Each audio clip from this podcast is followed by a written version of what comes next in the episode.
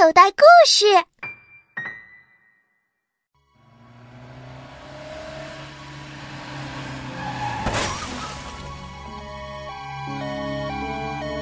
一场车祸引出一张藏宝图。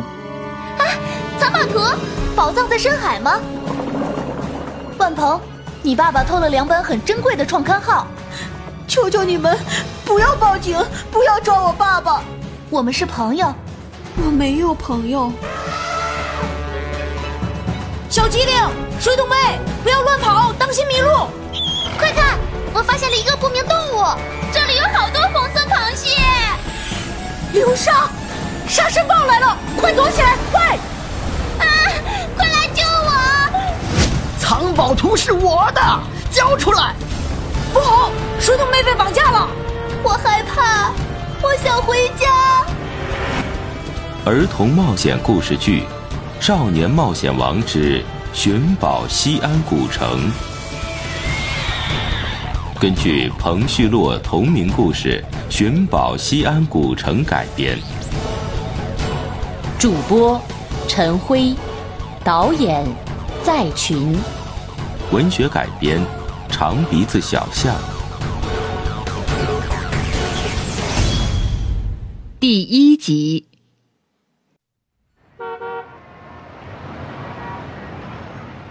先生，带点礼物回去吧。一个女子突然出现，把吴功臣吓了一跳。吴功臣这次到西安开会，会议结束后想给聪明吴他们带些礼物回去，没想到有人送货上门了。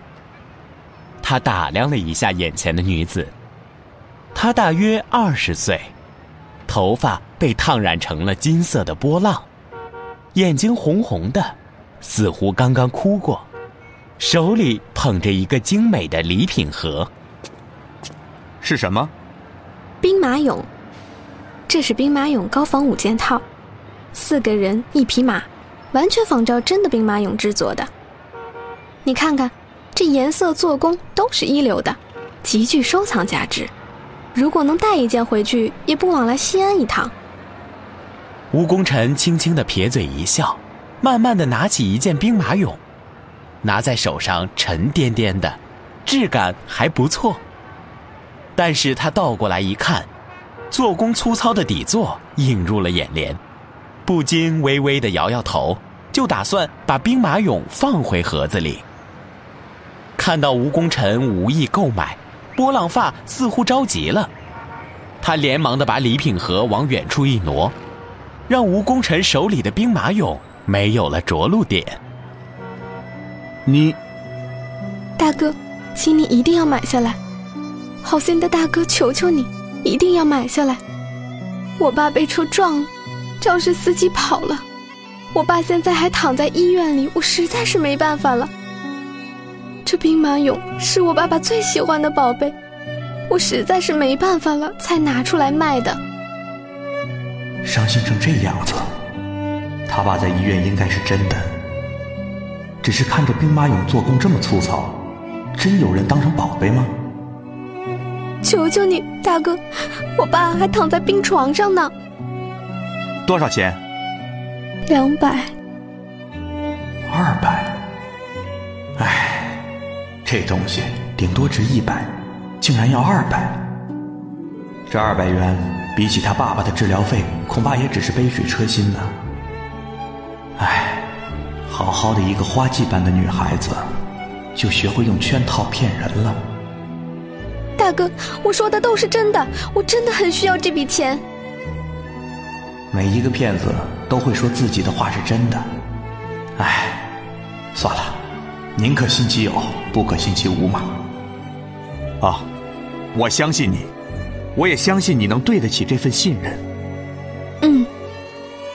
波浪发虔诚的点点头，吴功臣从钱包里抽出两张红红的百元钞，递到了波浪发的手里，收下了他的兵马俑。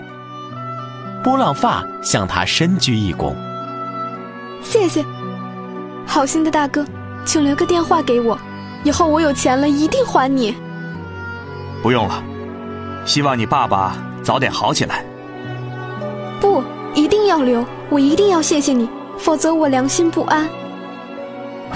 好吧，谢谢。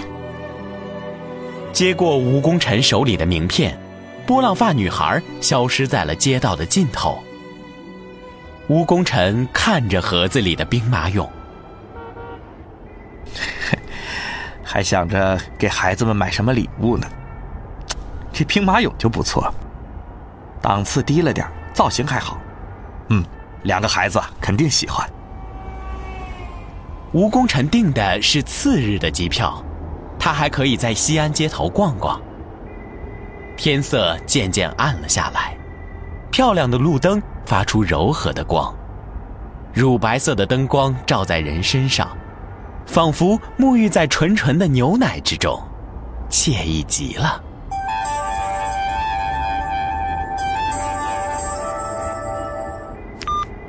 喂，是吴先生吗？您是？啊，首先谢谢你，吴先生你好，我是卖给你兵马俑的那个人，哎，谢谢你。是这样啊，现在我们手上的钱缓过来了，哦，那个您在什么地方啊？我把钱给您送过去，您再把兵马俑还给我们吧。哦，算了吧，就当我买了。哎呦，那怎么好意思啊？这东西只值五十多块，这不是讹诈您一百多块吗？这可不行。没事，就当给你父亲治病了。不不不不不，这兵马俑真是我父亲最喜欢的宝贝，不能卖。呃，好吧。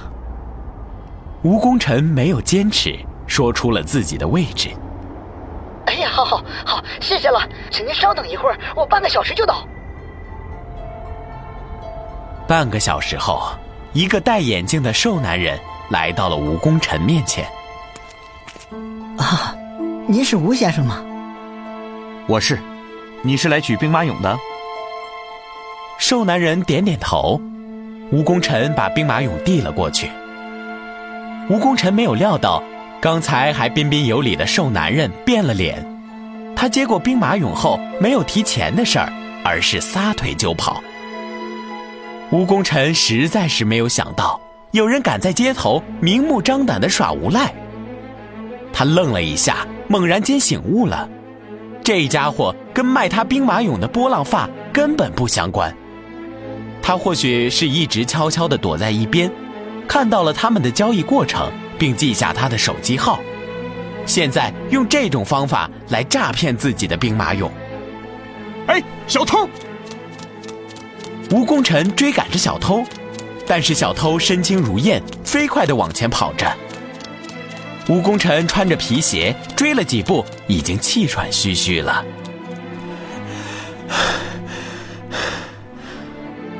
小偷颇为得意地跑着，冷不防旁边冒出一只脚来，他不及躲避，被绊了个正着，装兵马俑的盒子从他手中飞了出去。兵马俑！吴功臣生怕兵马俑被摔碎了，幸好兵马俑落在了路边的绿化灌木丛上，就好像是落在了一个软垫子上，毫发无损。但是小偷可就没这么幸运了，被绊了一下，重重的摔在了地上。吴功臣加快了步子，想把小偷捉拿归案。还没等他出手，一只黝黑的大手已经摁住了小偷。这正是刚才扮小偷的人，竟然是一个健壮的老人。老人一身浩然正气，身板也很硬朗，竟然死死地摁住了小偷。但是小偷毕竟年轻，他使劲地挣扎了一下，泥鳅般的起身逃跑了。老人有点无奈地望着小偷逃跑的方向。吴功臣捡起落在灌木丛上的盒子，谢谢。啊，没什么，还是让他跑了。大爷，您身手挺利落呀。哎，要是倒退三十年，就我当兵那会儿，这贼小子一准跑不掉。哦，大爷是退伍军人，难怪这么有正义感，佩服，佩服。嗯，当过兵的谁身上没有点热血？党的思想教育进了骨子里，一辈子都忘不掉啊！聊了几句，吴功臣就跟老人分开了，陌生的电话也没有再响过。但是吴功臣总觉得似乎有人在盯着他，在盯着他的兵马俑，那种感觉很不舒服，就像有人在背后看着他。有人？吴功臣猛地回头，后面却什么也没有。但是那种不舒服的感觉。非但没有消失，反而更加剧烈了起来。尽管看不到那是谁，但是总觉得有人在盯着他看。吴功臣没有心思逛夜市了，就回到了旅馆，准备休息一夜，明天回家。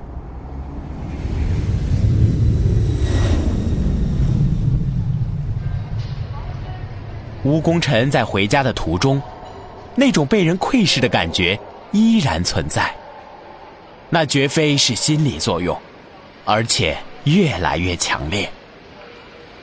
有时吴功臣猛然停住脚步，身后似乎也有个身影收住了步子，总与他保持着二十多米的距离。小偷，我身上没带什么钱呢。值得小偷一路从西安跟过来吗？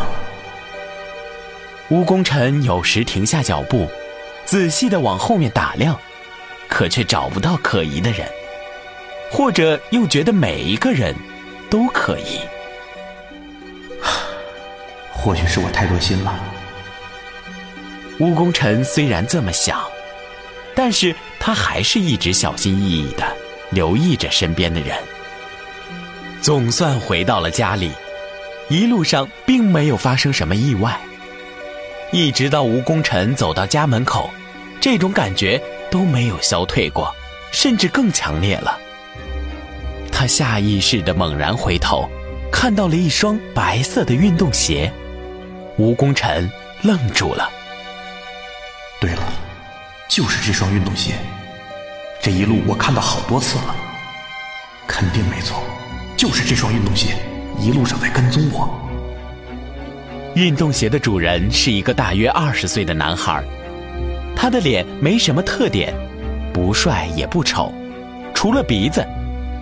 他的鼻子很有个性，大大的鹰钩鼻。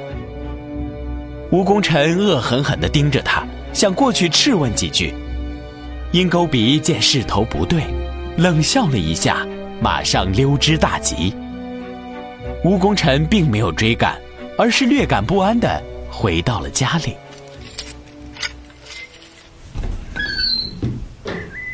聪明吴，小机灵，爸爸回来了。孩子们，看，礼物，兵马俑。谢谢爸爸，谢谢爸爸。收到了爸爸的礼物，聪明吴和小机灵都很高兴。兵马俑简直成了西安的象征。如果到西安不去看兵马俑，就好像到了宝山空手而回。看着聪明吴和小机灵眉开眼笑的样子，吴功臣的心里也很高兴，但是他却笑不出来，因为鹰钩鼻的冷笑一直徘徊在他的脑海里。爸爸，哥，我去让水桶妹眼馋眼馋。小机灵抱着兵马俑就出门了，刚走出门不久，就有人叫住了小机灵。小妹妹，你抱的是什么呀？好东西。小机灵望了望来人，他长着一个大大的鹰钩鼻，这也正是吴功臣看到的鹰钩鼻。这个鹰钩鼻挤出一副笑脸。小妹妹。你抱的东西能不能卖给叔叔啊？叔叔给你两百块钱。鹰钩鼻从口袋里摸出两张崭新的百元大钞，在小机灵的面前晃了晃。两百块钱对于小机灵来说是个大数目，他的眼睛一亮，但是本能的护住了怀里的东西。不卖，三百。不卖。小机灵把兵马俑抱得更紧了。他不是不喜欢钱，而是不喜欢鹰钩鼻这种狡诈的嘴脸。这是我爸爸千里迢迢从西安带回来的礼物，不能随便卖给别人。四百。鹰钩鼻有点生气了，他恶狠狠地翻出钱包，又拽出一张百元大钞，在小机灵面前晃动着。那仿佛不是钱，而是一把闪着寒光的匕首，威逼小机灵交出兵马俑。小机灵才没有那么容易被吓倒，他昂首挺胸，不卖就是不卖，一千块、一万块也不卖。鹰钩鼻额头青筋蠕动，仿佛有一条虫子在皮肤下面爬行。小机灵狠狠地盯着鹰钩鼻，怎么想抢？哈哈，怎么会呀？鹰钩鼻尴尬的笑笑，灰溜溜的离开了。但是他绝不甘心就此放手，溜到了一个无人注意的角落，然后冷冷的盯着小机灵。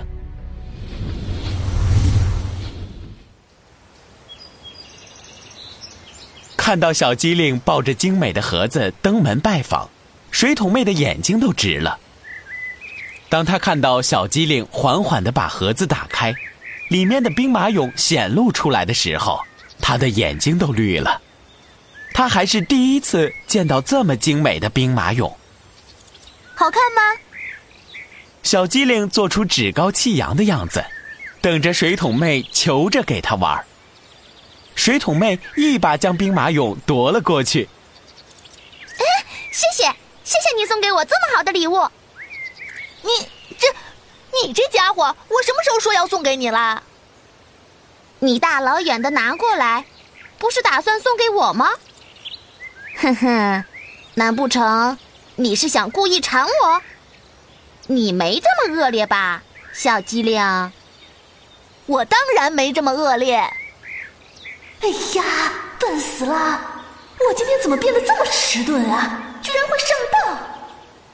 如果是上哥哥的当，还是可以原谅的，偏偏是上了这个没我聪明的水桶妹。哎呀，郁闷死了！哈哈哈哈哈！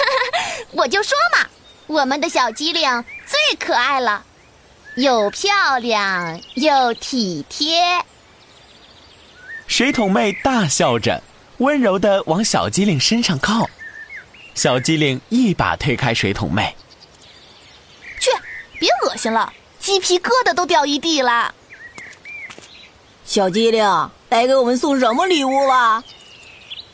香蕉熊不知道从哪里钻了出来，他一眼就看到了水桶妹手里的兵马俑，两眼兴奋的直发光，他难以置信的望了小机灵一眼。